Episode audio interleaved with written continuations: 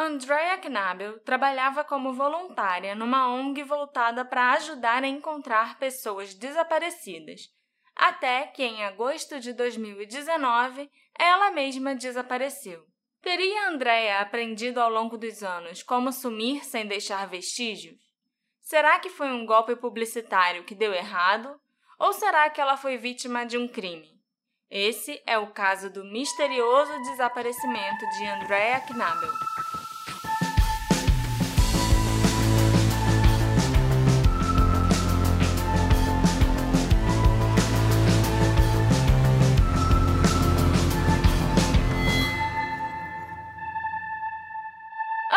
Olá, meus assistentes queridos! Bem-vindos ao novo episódio do Detetive do Sofá.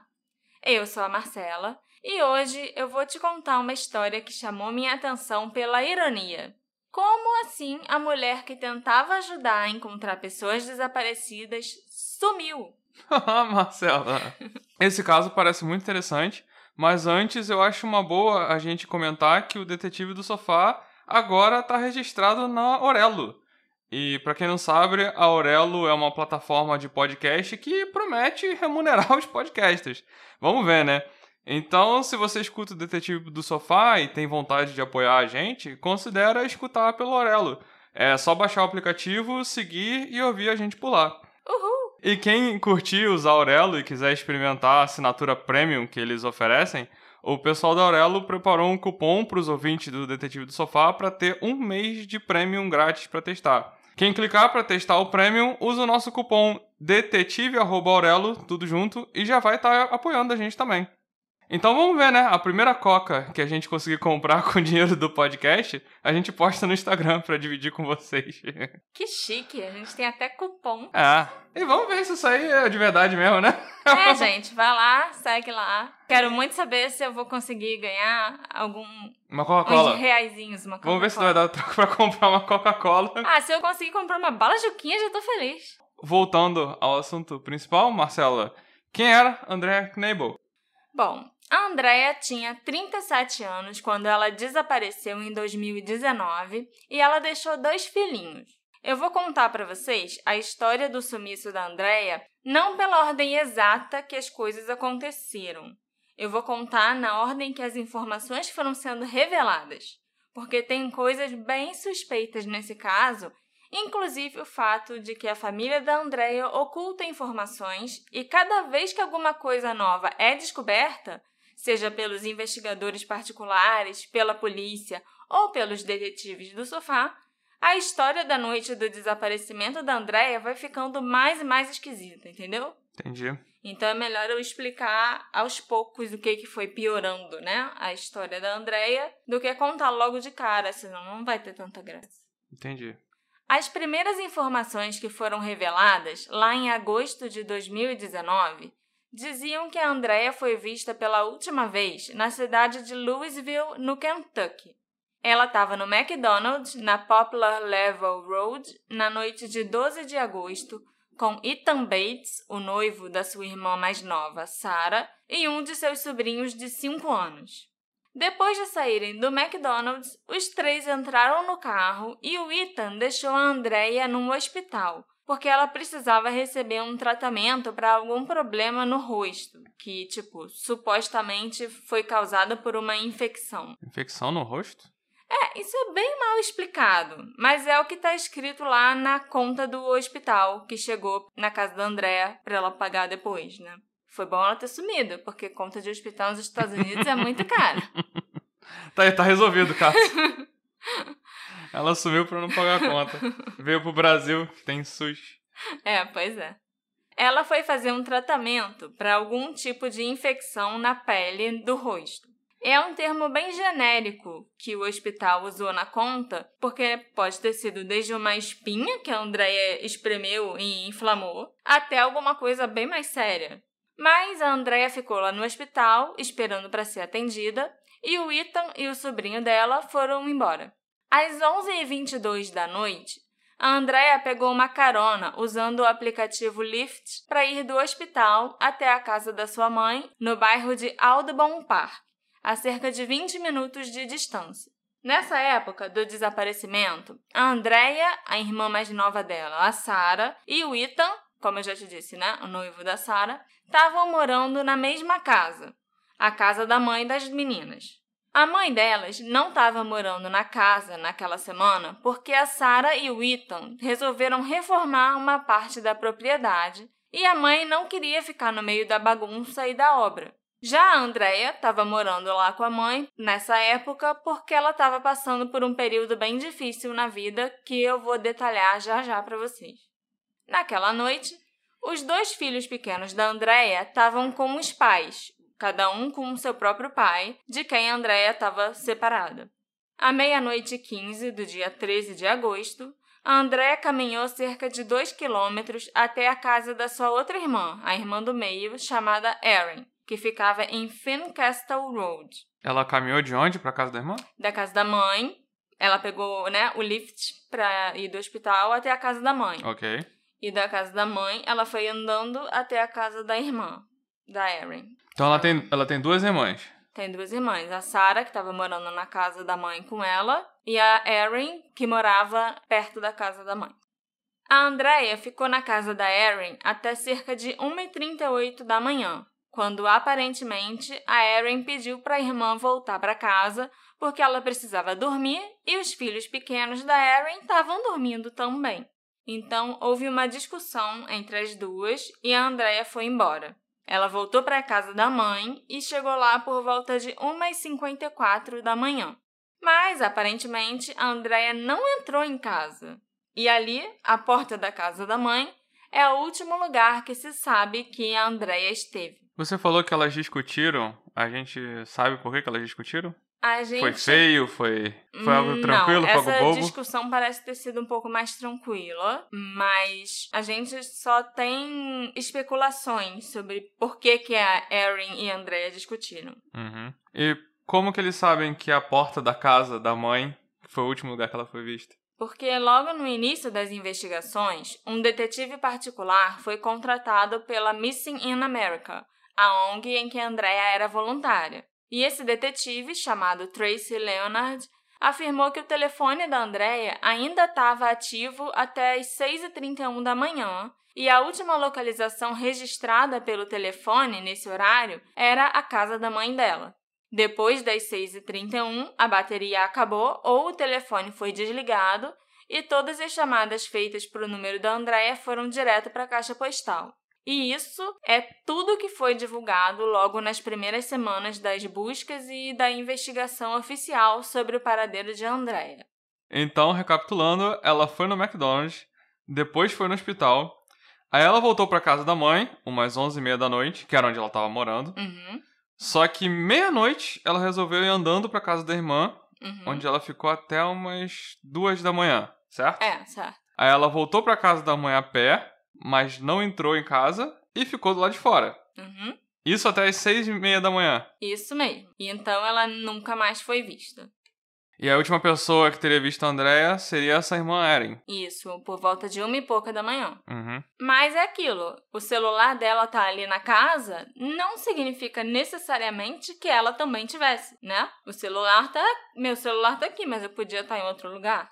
Então a Andrea provavelmente estava ali, provavelmente chegou na casa, mas o que aconteceu depois a gente não sabe e assim, O celular mesmo nunca mais apareceu. nunca mais.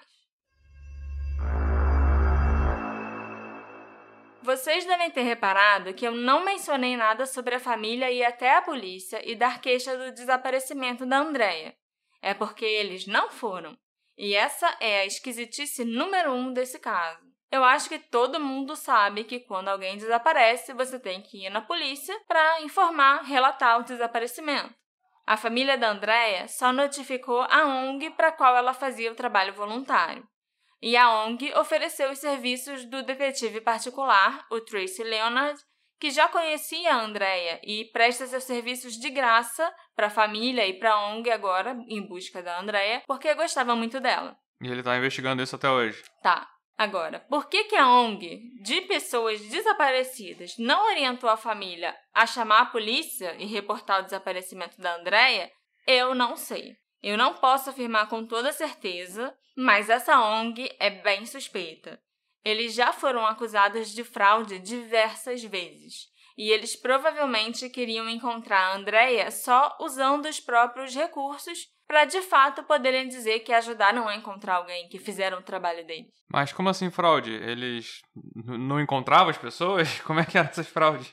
Eu vou te contar os escândalos nas quais a Missing in America e a fundadora da ONG, a Nancy Schaefer, já se envolveram nos últimos anos. Em julho de 2017, a Missing in America convocou a mídia para fazer uma revelação muito bombástica, que eles tinham descoberto o que aconteceu com três crianças que tinham desaparecido nos anos 70. Essas crianças eram a Jennifer Klein, o Ethan Pets e o Kurt Newton. E esses são alguns dos casos mais notórios de desaparecimentos não resolvidos. São casos muito, muito famosos, principalmente o do Ethan. Acho que vários dos nossos ouvintes já devem ter escutado falar nesses nomes. Eu, pra variar, não conheço nenhum. não tem problema. Eles não foram encontrados mesmo. A Nancy Schaefer afirmou que a ONG dela tinha encontrado a Jennifer Klein e que, inclusive, eles tinham 100% de certeza que era ela. A mulher que eles afirmavam ser a Jennifer tinha crescido sob o nome de Michelle Hopper e ela teria sido sequestrada enquanto acampava com sua família em 74 e cresceu num culto satânico. Ela também teria testemunhado os sequestros do Ethan Pets e do Kurt Newton. Em um vídeo que estava na conta do YouTube do Missing in America, a Michelle informava que o Ethan ainda está vivo e que o Kurt teria cometido suicídio. Então a ONG falou que tinha solucionado esses desaparecimentos lendários aí. Sim. E botou tudo na conta de um culto satânico. Um culto satânico que sequestrou as crianças. Tá, tá na moda isso hoje em dia. É, acho que sempre teve, né? Ah, não, Isso a é moda. uma coisa que nunca saiu de moda. A moda que eu digo não é o culto satânico, é botar a culpa num culto satânico. Ah, tá. Sim, é verdade. Depois que esse vídeo foi ao ar e que a Nancy fez seu grande anúncio na mídia, ela criou uma conta no GoFundMe, onde ela pedia que as pessoas fizessem contribuições em dinheiro para que a Missing in America pudesse ir atrás do Ethan Pets e de diversas outras crianças desaparecidas. A Nancy passou a entrar em contato com familiares de desaparecidos pedindo dinheiro em troca de encontrar a pessoa. No final de agosto de 2017, a polícia e o FBI vieram a público afirmar que a Michelle tinha feito o teste de DNA e que ela não era Jennifer Klein. Eles também informaram que todas as informações divulgadas pelo Missing in America a respeito do Ethan Pets e do Kurt Newton tinham sido inventadas. Desde então, muitas pessoas já vieram à tona falando que sofreram chantagem e extorsão de Nancy Schaefer. Também foram descobertas mais de cinco páginas de crowdfunding em nome da Nancy e de sua ONG. Depois de todo esse escândalo envolvendo os três nomes famosos de crianças desaparecidas, a Nancy e a sua ONG ficaram totalmente desacreditadas, com razão, e mancharam muito a reputação até de quem realmente faz trabalhos sociais para ajudar a encontrar os desaparecidos. É lógico que logo que a sua melhor amiga, né, entre aspas, Andrea desapareceu, a Nancy pulou em cima desse caso e começou a agir como uma porta-voz oficial e a coordenadora das buscas para encontrar a Andrea. E é lógico que nisso ela também começou a pedir mais dinheiro na internet. A Andrea tem uma página GoFundMe criada pela Nancy. A Nancy também criou uma página no Facebook dedicada a esse caso, chamada Finding Andrea, onde ela começou a espalhar informações falsas sobre a Andrea ter sido vista no sul da Indiana, sobre alguns outros possíveis avistamentos e onde ela costumava discutir com qualquer um que fizesse alguma pergunta sobre a sua ONG ou sobre o caso da Andrea em geral. A irmã da Nancy ainda surgiu nessa página do Facebook dizendo que ela suspeitava que a Andrea estava usando metanfetamina. Então eu acho que fica bem claro que essa ONG não é exatamente legítima, né? Ela é bem fraudulenta. E não tem como a gente acreditar que a Nancy estava fazendo de tudo para encontrar a Andrea ou que ela realmente queria o bem da amiga, porque se ela quisesse fazer o bem de verdade, a primeira coisa que ela faria teria sido aconselhar a família a reportar o desaparecimento para a polícia.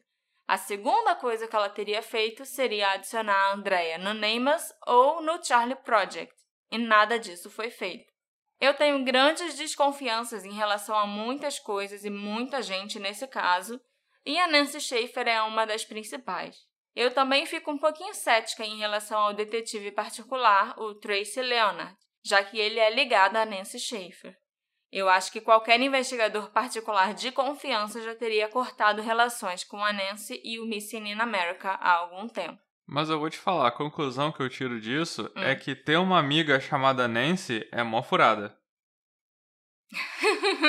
Demorou? Demorou pra lembrar um Demorei pouquinho. a lembrar, mas você tem toda razão. Eu Sei. vou ficar bem afastada de todas as Nancys que eu conhecer. É, pra quem ouviu o nosso episódio 29, tem uma Nancy Sim. lá que, porra, A Andrea é formada em marketing pela Universidade de Louisville e já tinha trabalhado como analista para uma empresa chamada Humana. Mas na época do desaparecimento, ela tinha sido demitida e estava desempregada. A onda de má sorte da Andrea não parou por aí. Ela também causou um acidente de carro com atropelamento e, como ela não tinha dinheiro para consertar o carro, acabou ficando a pé e o carro ficou quebrado parado na garagem. Ela estava passando por momentos bem difíceis. Ela teve que devolver a casa alugada, né, onde ela morava, teve que voltar a morar na casa da mãe, com quem ela não se dava tão bem assim. A Andrea sempre se deu melhor com o pai, e os pais dela eram divorciados e ele estava morando em outra cidade. Ela também não era tão próxima da irmã mais nova, a Sara, e acabou tendo que morar de favor na casa da mãe com a Sara e o noivo dela. Além disso, cerca de seis meses antes do desaparecimento, a Andrea tinha perdido a custódia dos dois filhos para os dois ex-maridos.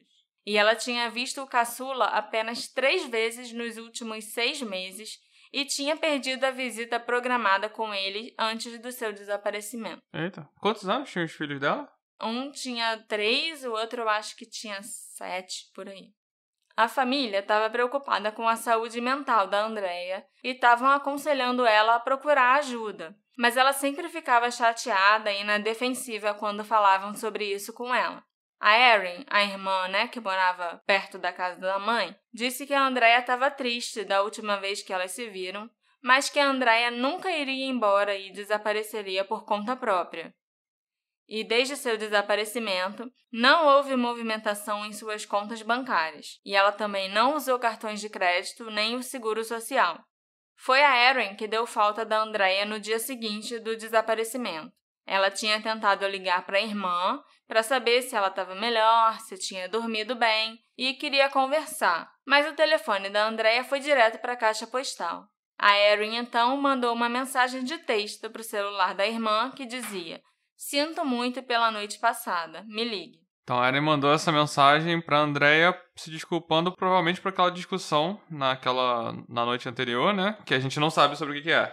Isso. E depois disso, a Erin ligou para Sarah para saber se a Andrea estava em casa e se ela ainda estava chateada e tal. Mas a Sarah disse para Erin que a Andrea não tinha voltado para casa na noite anterior. Foi então que a Erin começou a ficar realmente preocupada e ligou para os amigos e conhecidos da Andrea para saber se alguém tinha visto ela ou tido notícias dela naquele dia. A Erin pensou inclusive que se a Andrea não tinha ido para casa dormir, ela podia ter ido para casa de algum amigo.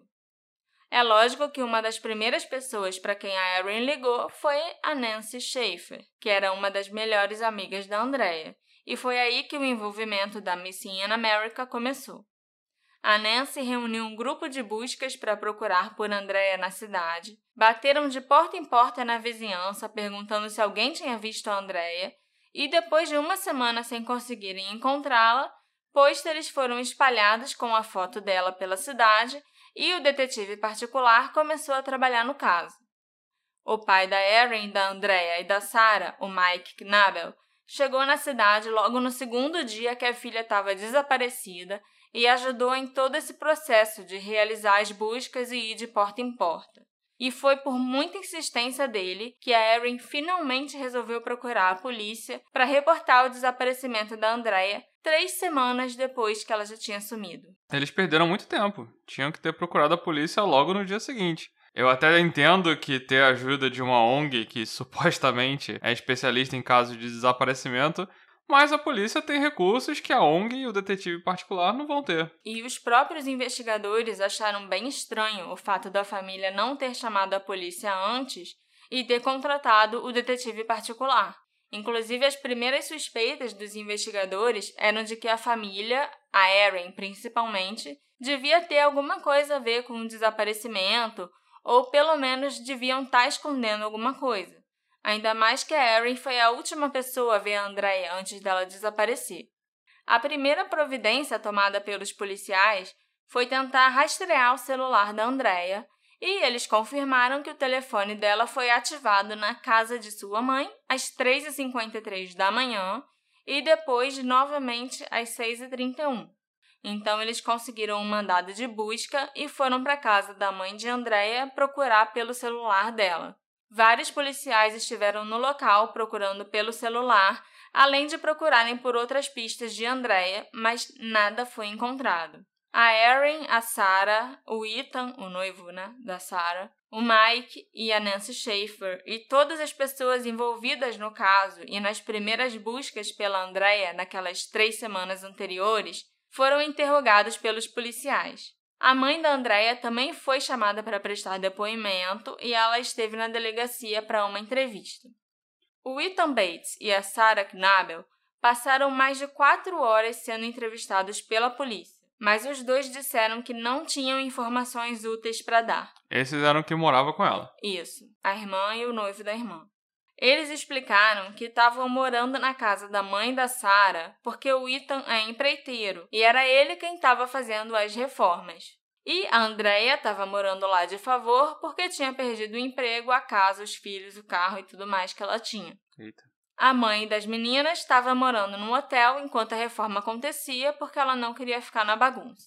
Os pais dos dois filhinhos da Andrea também foram interrogados. Lógico que os ex-maridos também seriam suspeitos. Mas os dois tinham álibis. Eles estavam em casa cuidando dos meninos e foram excluídos da lista de suspeitos.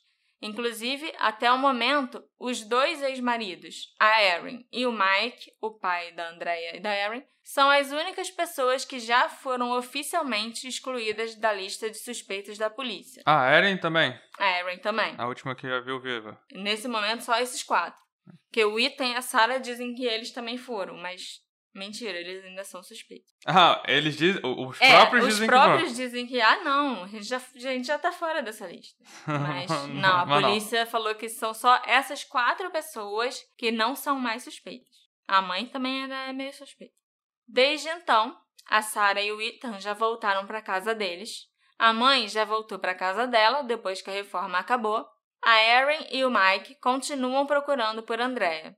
Eles dão entrevistas, eles criaram páginas no Facebook para divulgar fotos dela, eles fazem vigílias, ainda continuam realizando buscas e ficam em contato constante com a polícia para saber se tem novidades no caso. Você falou a Eren e o pai, mas a, a outra irmã, a Sarah e a mãe não fazem isso também? Não. A Sarah e o Ethan, inclusive, se recusaram até a dar entrevista para o Tracy Leonard, o detetive particular. E quando foram chamados para irem até a delegacia para dar uma nova entrevista e esclarecer algumas dúvidas, os dois se negaram. A mãe chegou a falar com o Tracy, pelo menos, mas ela nunca participou de nada. Ela nunca fez nenhuma busca pela Andrea, nunca foi nas vigílias, ela meio que cagou para o desaparecimento da filha. Agora, eu vou começar a contar para vocês as coisas que foram sendo reveladas e descobertas aos poucos, ao longo desses dois anos que a Andrea está desaparecida. E se você já estava achando essa família meio estranha e suspeita, você ainda não viu nada.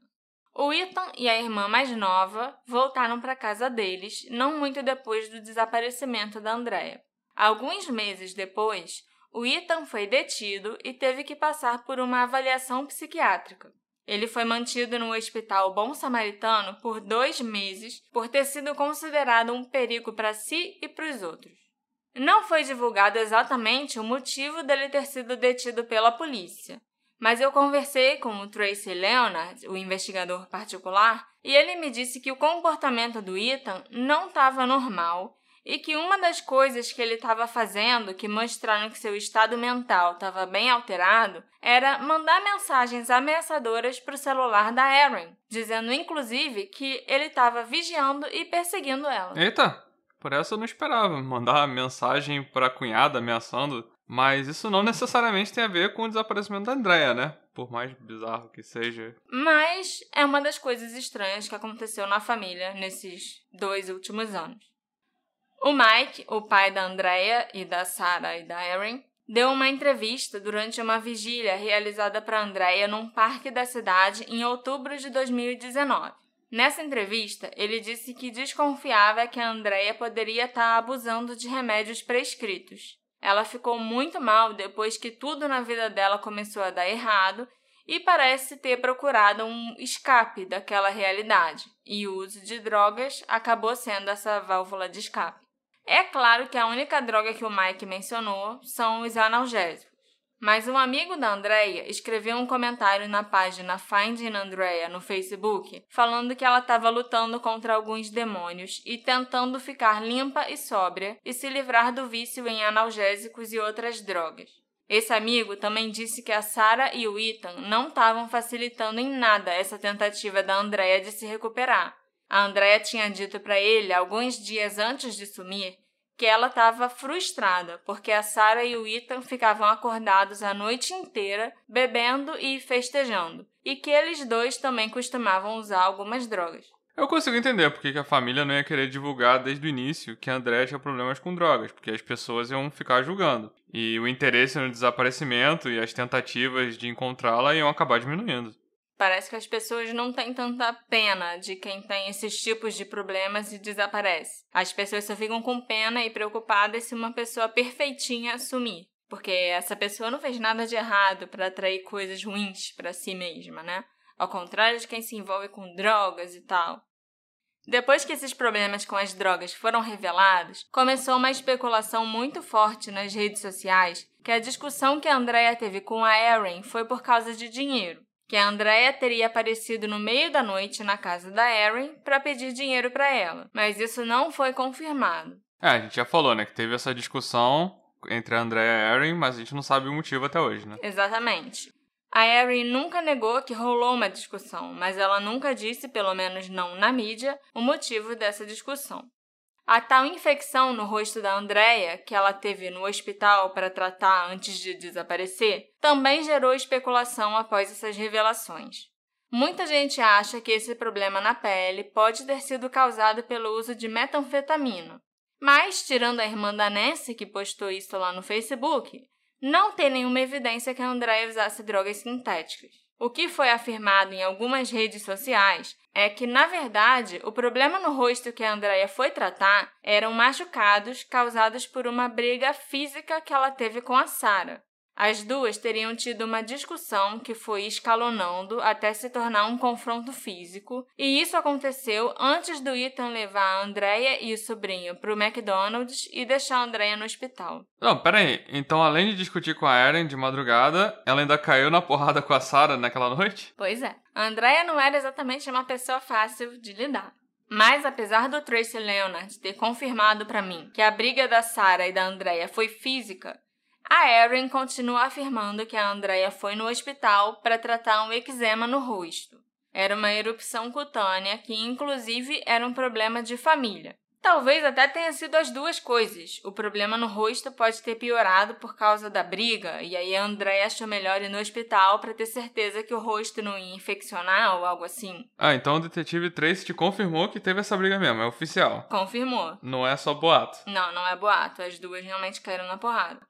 Mas se a Andrea foi lá no hospital porque ela levou muito soco na cara, tapa na cara, arranhão na cara, Entendi. sei lá, ou se ela foi tratar um eczema, a gente não tem como ter certeza. Uhum. Eu acho que foi as duas coisas. Entendi. Duas páginas no Facebook foram criadas pela família de Andrea e por Nancy Schaefer. A primeira página que existiu foi a Finding Andrea, que eu já mencionei antes. Essa página ainda está no ar e atualmente é a Erin quem toma conta dela. Mas logo que ela foi criada, era a Nancy que administrava a página. E sempre que alguém fazia perguntas válidas e importantes, como ah, a Andrea tinha alguma tatuagem ou cicatriz, por exemplo, a Nancy ficava irritada, respondia que essas perguntas não são relevantes e excluía o comentário com a pergunta da pessoa. Ué? E é muito relevante, sim, a gente saber esse tipo de coisa. Porque se alguém vê a Andrea ou alguém parecido com ela por aí, um bom jeito de confirmar se é ela mesmo é prestar atenção se a tatuagem ou cicatriz que ela tem tá ali se for visível. Entendeu? Uhum. Então, essas respostas agressivas para as perguntas legítimas das pessoas foram bem incompreensíveis para mim. Pelo que eu percebi analisando a página, tinha muitas informações incorretas por lá tinham várias discrepâncias em relação à última vez que a Andrea foi vista, e os horários também estavam muito, muito estranhos, e não tinha na página os números de telefone para as pessoas ligarem dando pistas ou informações. É, tá parecendo que a página é pra. É não é pra pro- encontrar, né? É uma propaganda. É, Entendeu? não é pra encontrar, porque se alguém pergunta algo sério, ela não responde. Se alguém quer saber se a, Ne- se a Andrea tem tatuagem, ela não responde. Se alguém quiser pegar um número de telefone para É. ligar, não vai ter. Se eu avistar alguém que eu achar parecido e quiser avisar, não, não tenho como. Eu vou ter que mandar a mensagem e vai ter que ir pela Nancy, não Sim. tem. Essa página, Finding Andrea, acabou virando uma bagunça onde a Nancy discutia com todo mundo. Vários trolls começaram a aparecer nos comentários. E a Erin acabou criando uma outra página para Andrea, chamada Where is Andrea Knabel. Ela também expulsou a Nancy da outra página, da Finding Andrea, e apagou todos os posts anteriores com as discussões. O Tracy Leonard também começou a sua própria página separada para Andrea Knabel. É para que as pessoas enviem informações e dicas para ele por ali. Ele também postou fotos da Andrea, não só fotos bonitas do Instagram, né, que já estavam nos pôsteres de desaparecido por aí. Ele postou fotos reais dela no dia a dia, sem maquiagem, mostrando como ela realmente é. Então, até as páginas criadas para ajudar a encontrar a Andrea e para dar informações do desaparecimento dela não deram certo. E agora tem três páginas diferentes no Facebook e uns três ou quatro grupos de discussão. Nem em relação às informações e fotos da Andrea as pessoas conseguiram concordar nesse caso. E agora, Alexandre, você quer saber as coisas mais bombásticas que foram reveladas em 2020 sobre o desaparecimento da Andrea, meu amor? Com certeza. No início de 2020, a Erin revelou que, só para ter certeza de que tudo ficaria bem, ela ligou para a casa da mãe para dizer para Sarah deixar a Andrea entrar quando ela chegasse em casa. Mas a Sarah não atendeu o telefone, porque, segundo a própria Sarah, ela e o Ethan já estavam dormindo. E de acordo com o que a Sarah contou para Erin por e-mail, ela não via a Andrea desde antes dela sair com o Ethan para ir no McDonald's e no hospital. Parece que o Ethan tirou a Andrea de casa depois da briga feia que ela e a Sarah tiveram para separar as duas e tentar deixar a poeira baixar. Mas dois meses depois de dizer que tinha tentado falar com a Sarah e o Ethan naquela noite, a Erin afirmou que além deles, ela também ligou para a mãe dela no hotel. Ela pediu para a mãe conversar com a Sarah e mandar ela deixar a Andrea entrar em casa quando chegasse. Por que, que ela foi contando isso em parte? Primeiro, ela disse que ligou pra casa pra falar com a Sarah e o Ethan, e só meses depois que ela falou que ligou pra mãe também. Parece que a família vai liberando as informações com conta-gotas. É, e isso me irrita profundamente. Eu acho isso muito estranho. Porque não conta tudo logo de uma vez, sabe? Não é pra ficar dando informação pingada, porque assim, minha filha, ninguém vai encontrar sua irmã. A Sarah e o Ethan continuaram afirmando por muito tempo que eles não viram a Andrea voltar e nem sabiam que ela tinha ido na Erin ou que horas ela ia chegar em casa. Aí eu até pensei, ok, né? Faz sentido. Se eles não se viam desde quando o Ethan deixou a Andrea no hospital e eles não sabiam quanto tempo ela ia demorar para ser atendida, os dois não precisavam ficar acordados esperando a Andrea chegar. Ela morava naquela casa, então ela tinha a chave, era só entrar em casa e dormir, sei lá. Sim, com certeza. Mas adivinha? Em outubro de 2020, mais de um ano depois da Andrea desaparecer, foi revelado que a Sarah e o Ethan tinham trocado a fechadura e não deram uma chave nova para Andrea. Ah, eu não tava entendendo esse papo de deixar ela entrar em casa. Agora faz sentido. Sim, Ela não tinha é. a chave da casa que ela morava. É, eles trocaram a fechadura de casa pra não deixar ela entrar. Ah, que saudável. Uhum. O Tracy Leonard me disse que por muito tempo a Sarah ficou afirmando para Erin que ela e o Ethan não tinham ouvido a Andrea bater na porta, nem o telefone tocar, nem nada disso, porque eles estavam dormindo. Mas quando essa informação sobre a fechadura veio à tona, a Erin começou a questionar a Sarah sobre o motivo que eles tiveram para trocarem a fechadura e por que, que eles não deram uma chave para Andrea ou não esperaram ela chegar acordados. E foi aí que a Sarah, em dezembro de 2020, mudou a história dela. Segundo o Tracy, a Sarah contou para Erin por e-mail que ela e o Ethan resolveram não abrir a porta para Andrea porque eles temeram por suas vidas, já que a Andrea estava agindo como uma maluca. Então eles não só ouviram a André chegar, como eles se recusaram a abrir, deixaram ela do lado de fora? Sim. Sob a orientação do Tracy, a Erin respondeu o e-mail da Sarah, questionando então por que, que a Sarah e o Ethan não chamaram a polícia, já que a Andrea estava agindo que nem uma louca. Ou por que eles não ligaram para alguém que pudesse ir até lá e tentar acalmar a Andrea.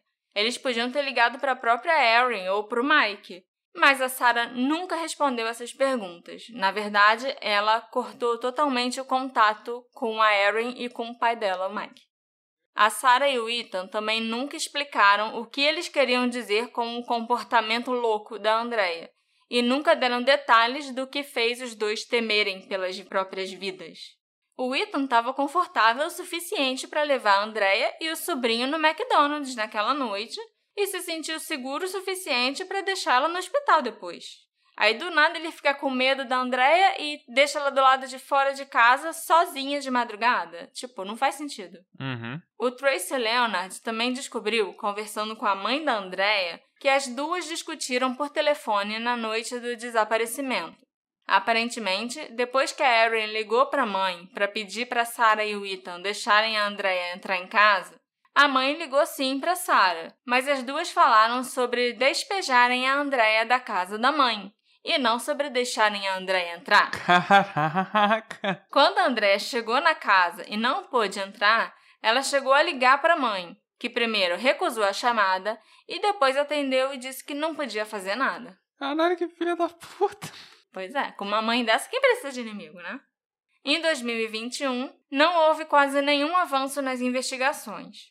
O Tracy Leonard atualmente está procurando por um carro suspeito que foi visto do lado de fora da casa da Erin, subindo e descendo a rua vigiando a residência. Isso aconteceu mais ou menos em abril desse ano, de 2021. Ah, não, não foi no dia do desaparecimento? Não, não, não. O carro é um Chevy Impala dourado. O Mike, que nesse dia de abril estava lá na casa da Erin, chegou a se aproximar do carro e conseguiu anotar a placa. Mas o carro era roubado e até o momento não se teve mais nenhuma informação sobre isso. A Erin e o Mike também deram amostras de DNA para o Departamento de Polícia em 2021 para que eles pudessem fazer testes caso algum corpo ou restos mortais sejam encontrados na região. É, eu acho que isso é bem comum nesse tipo de investigação de pessoa desaparecida, né? A última notícia que saiu a respeito do caso da Andrea foi que a polícia realizou uma busca num depósito que ela alugou para deixar seus móveis e seus pertences depois que ela foi despejada e teve que morar com a mãe. Eu só achei estranho que eles tenham demorado tanto para fazer isso, né? Mas de qualquer jeito não deu em nada.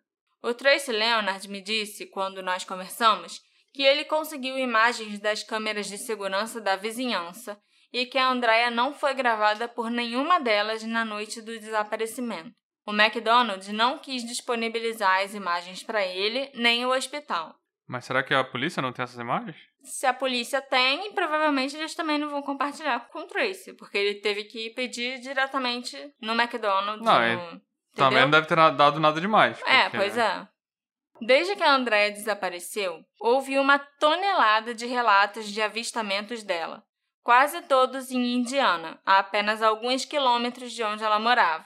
Mas nenhum dos avistamentos pôde ser comprovado. Por último, um novo investigador particular de Nova York, chamado Joe Fanciulli, se juntou às investigações em janeiro de 2021 e ele é um policial aposentado que trabalhou investigando homicídios por quase 50 anos e ficou sabendo do caso da Andrea pelo Facebook. Assim que ele entrou no caso, ele avaliou novamente os registros do celular da Andrea e fez uma descoberta muito importante. A linha do tempo da madrugada do desaparecimento da Andrea está errada. Os policiais relataram originalmente que a Andrea esteve na casa de sua mãe até por volta das seis e meia da manhã. Mas o Joe descobriu que, apesar do celular ter estado ativo até 6h31, a última atualização de localização que o celular fez aconteceu às 3h53 da manhã. Ele não atualizou a localização depois disso. Então, onde a Andrea, ou pelo menos o celular dela, esteve depois de 3h53, nós não temos como saber. Eu acho engraçado essas investigações que usam a localização de celular e aí é traçada uma linha do tempo de onde a pessoa estava, né? Mas a impressão que eu tenho é que esses policiais e os detetives e todo mundo que analisa isso não sabe ler os dados que Exatamente. Estão... E, e, e, eles criam uma timeline errada desde o início, é. sabe? Isso aconteceu em tantos casos que a gente já viu, não aqui no episódio, mas eu já vi isso acontecer tantas vezes. Uhum. É, e assim, isso foi descoberto agora por causa do Joe e a polícia não estava acreditando, inclusive, nessas informações que ele levantou. A polícia continua acreditando que eles estavam certos. Seis Até e meia da manhã o celular ainda estava na casa. Mas aí os engenheiros do Google foram chamados para analisar e confirmaram aí. o que o Joe falou. A última localização do celular foi às 3h53 naquela casa. Depois disso, ninguém sabe. A primeira coisa que eu me pergunto é se a relação da Andrea com a ONG Missing in America pode ter tido algo a ver com seu desaparecimento. Então, a primeira teoria em torno do desaparecimento da Andrea é que ela e a Nancy podem ter conspirado para fazer a Andrea desaparecer criar um crowdfunding para arrecadar dinheiro para as investigações, coletar o dinheiro e fazer a Andrea reaparecer milagrosamente. Claro que isso seria fraude e as duas podiam ir parar na prisão. Mas a Andrea estava precisando de dinheiro e estava passando por maus bocados. Eu sempre quis falar isso. Maus bocados. Talvez o desespero tenha levado a Andrea a planejar esse esquema com a Nancy. E como ela não reapareceu até hoje, eu acho que a gente poderia presumir que se elas realmente fizeram esse esquema, alguma coisa deu errado e algo ruim aconteceu com Andrea. Talvez até a Nancy tenha passado ela para trás para ficar com o dinheiro todo. A segunda teoria, que eu acho inclusive que é uma das mais prováveis, é que a Sarah e o Ethan podem ter tido algo a ver com o desaparecimento dela. Apesar de eu achar que o registro do celular não queira dizer que a Andrea esteve ali, só que o celular dela esteve, nós agora sabemos que a Sarah e o Ethan viram a Andrea naquela noite. E segundo a Sarah, eles não quiseram deixar ela entrar em casa. Mas quem pode provar que isso é verdade? Eles podem muito bem ter deixado a Andrea entrar e algo aconteceu ali dentro de casa.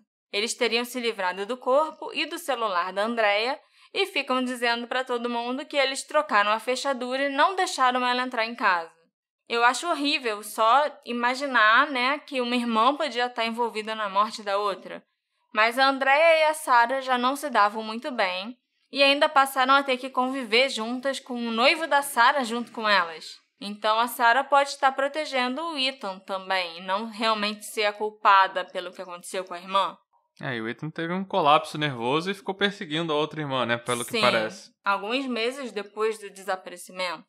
É muito estranho para mim também que só a Erin e o pai delas, o Mike, tenham se preocupado e feito tudo o que podiam para encontrar a Andrea. A Sarah e o Ethan nunca quiseram nem cooperar com a polícia direito. A casa também só foi revistada depois de três semanas. E muitas evidências podem ser limpas e escondidas em três semanas. A terceira teoria é que a Andrea, que já lidava com desaparecimentos e já trabalhava tentando encontrar pessoas desaparecidas, pode ter resolvido desaparecer por conta própria. Ela com certeza saberia como fazer isso sem deixar rastros. E ela não estava feliz, não estava satisfeita com a própria vida e pode ter sentido que não tinha nada a perder. Então ela só foi recomeçar em outro lugar.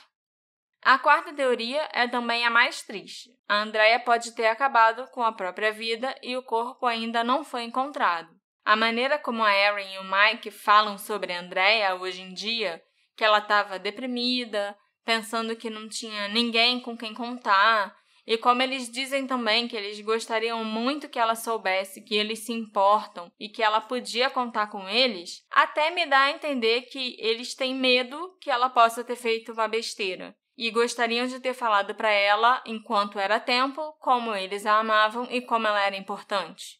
O Tracy Leonard me disse que a polícia está examinando uma lista de mais de 100 pessoas de interesse no momento. 100. Nossa. E que as investigações ainda estão a todo vapor. O Mike, pai da Andrea, sempre visita lugares que ela costumava frequentar e as áreas onde ela supostamente foi vista, na esperança de encontrar Andrea ou algum vestígio dela. A Erin também continua alimentando as páginas do Facebook todos os dias e espalhando panfletos e pôsteres da irmã pelo estado do Kentucky e pelos estados vizinhos. Eu, pessoalmente, acredito que a Andrea foi morta naquela madrugada, dentro da casa da mãe. A Sarah e o Ethan já mentiram tanto sobre esse caso que eu realmente acredito que eles fizeram alguma coisa com ela. Eles não estavam dormindo, eles escutaram ela bater e provavelmente a deixaram entrar. Alguma outra discussão ou uma briga mesmo deve ter começado e a Andrea acabou morrendo. Pode até ser que tenha sido um acidente, eu não acho assim que a morte dela foi algo pré-planejado, sabe? Mas no meio de uma briga, de uma luta física, muita coisa pode acontecer e muita coisa pode dar errado. Mas eu realmente acho que as respostas estão naquela casa que o Ethan reformou e que ele e a Sarah sabem o que aconteceu. Então, mais uma pessoa desaparecida dentro de uma construção é, não era bem uma construção, né? Era mais uma reforma de interiores, assim. Não, não era nem pra... uma obra grande que tava demolindo e construindo Pro pessoal coisas. criar a teoria de que ela tá presa na parede ou que ela tá enterrada, não, não custa nada. Mais provável é que algo aconteceu. Será que a mãe sabe o que aconteceu? A mãe parece só uma pessoa desnaturada, eu não sei. Não, não, não... Eu não consegui descobrir o nome da mãe, pra você ver. Caraca. Tanto que eu falo só a mãe, a mãe, a mãe. Eu não sei o nome da mãe. Ela não aparece mesmo, né? Não. É porque eu realmente eu tendo a, a, achar mesmo que tem algo estranho na história da, da irmã e do, do cunhado. Então, tudo aquilo é esquisito. Aí depois do nada eles falam que, ah, a gente. Sabe o que aconteceu? A gente ouviu, mas a gente tava com medo pelas nossas vidas. Como se já quisesse no futuro justificar uma autodefesa, sabe? Sim, é. Não tinha pensado nisso, é verdade. É meio esquisito. Eu, eu acho difícil a pessoa arquitetar um suicídio de um jeito tão sinistro que ela desaparece, entendeu? Como que você faz isso? Eu não sei. E eu, e eu não acho provável ela conseguir desaparecer por tanto tempo. E já tá todo mundo em cima dessa ONG, tá, foi todo mundo em cima dessa mulher e, e até agora também não apareceu a verdade, sabe? Sim. O que vocês acham que aconteceu nesse caso irônico da desaparecida que procurava pelos desaparecidos? Será que ela quis sumir também? Será que ela foi vítima de um crime? E essa família que ficou ocultando informações e mentindo pra gente? Me conta o que você achou desse caso nas nossas redes sociais, arroba detetive do sofá. A gente se encontra na próxima investigação. E escuta a gente lá no Orelo. Sim. Deixa eu comprar uma bala Juquinha. Uma Coca-Cola e uma bala Juquinha. tchau, tchau, gente. Tchau, tchau.